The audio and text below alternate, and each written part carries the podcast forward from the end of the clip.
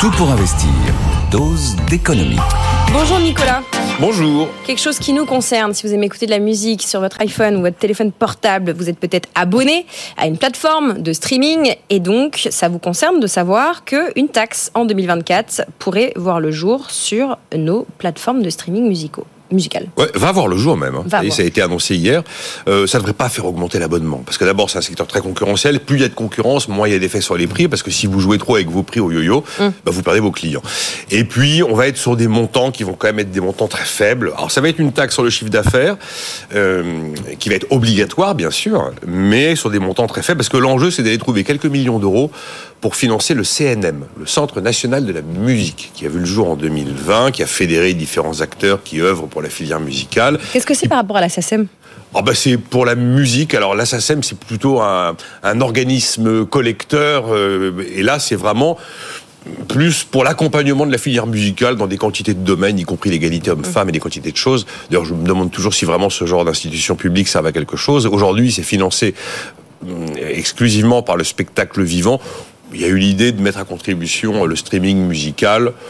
À la limite, on peut dire que bon, ça se tient de demander aux acteurs de la musique de participer à une institu- une- un EPIC, un établissement public à caractère industriel et commercial qui aurait une vocation à soutenir une filière. Voilà. Bon, on La imagine, SACEM, ça ne soutient pas la filière. La SACEM, c'est vraiment un organisme différent. On imagine que les plateformes de streaming ont plutôt combattu cette taxe. Comme toujours. Ils ont fait un communiqué hier en disant ils se sont tous mis ensemble. Apple Music, Deezer, Spotify, YouTube, TikTok, Meta. Et ils ont fait un communiqué en s'engageant, en disant voilà, non, non, faites pas un truc obligatoire, nous, on va être volontaires. Et ils s'engageaient sur un montant de 14 millions d'euros au total en 2025. Et c'est pas des montants astronomiques, c'est pour ça qu'il faut pas imaginer que le consommateur va être rincé par un abonnement qui pourrait exploser. Et donc c'est pas ce qui a été décidé. Un bon réflexe à la française, on va faire une taxe. Et une taxe, évidemment, l'avantage entre guillemets, c'est que, eh bien, les recettes seront opérationnelles dès 2024 et pas en 2025, et qu'une taxe, contrairement à un engagement volontaire 2025, eh ben, ça a plutôt un côté pérenne. Donc ça veut dire qu'en fait, ils vont payer tous les ans, quoi. Bon, d'une manière générale, quand euh, une taxe euh, voit le jour, elle finit toujours par retomber sur qui? Ben, Sur les consommateurs. Oui, ça c'est à peu près certain.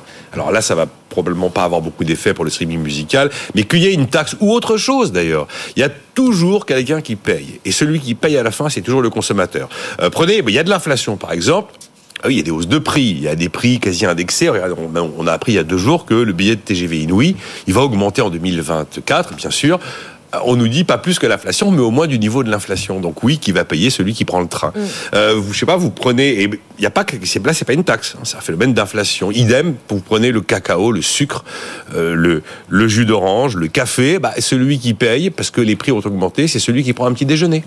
Donc c'est évidemment c'est le consommateur final. Là, on a fait cette espèce de taxe pour essayer de taper les autoroutes en y mettant les aéroports. Bon, bah, les aéroports, on sait que celui qui va payer, c'est celui qui prend l'avion.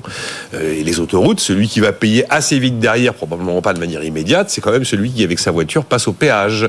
Euh, et tiens, vous avez remarqué, on va augmenter le prix du tabac. Devinez qui va payer avec une hausse des taxes sur le tabac. Oui, effectivement, c'est toujours à la fin le consommateur qui paye. Ça, au moins, là-dessus, on n'est jamais déçu. hein. L'enseignement final de cette histoire, c'est que le juge de paix, euh, techniquement, c'est toujours nous. Oui, c'est ça. Et alors, c'est parfaitement bien résumé dans la conclusion du chapitre 11 des harmonies économiques. C'était ce traité qui était un peu fondateur de la pensée libérale française par Frédéric Bastiat en, 1900, euh, en 1850. Le livre de chevet de Jean-Marc Daniel. Voilà. Et voilà ce qu'on y lit. Ainsi, à quelques points de vue qu'on se place, on voit que la consommation est la grande fin de l'économie politique. Bon, après, on peut discuter pour savoir s'il faut avoir une vision que tournée vers le consommateur en oubliant le producteur. C'est un point qui me démarque de Jean-Marc, par exemple. Voilà. On voit que la consommation est la grande fin de l'économie politique, que le bien et le mal, la moralité et l'immoralité, les harmonies et les discordances, tout vient se résoudre dans le consommateur, car le consommateur est l'humanité. C'est assez bien dit, comme toujours avec Frédéric Bastiat. Et d'ailleurs, cette histoire, finalement, on, la retrouve dans les conclusions toutes récentes d'une euh, note que vient de rendre publique le Conseil national de la productivité. Vous savez, on cherche toujours, on ne sait pas comment s'en sortir. Vous avez bien vu que la COP 28 n'a pas vraiment abouti à une solution finale sur la fixation du prix du carbone et du prix de la tonne de CO2. Eh le, le Conseil national de la productivité a eu une idée euh, un peu différente des autres sur comment est-ce qu'on envoie un signal prix.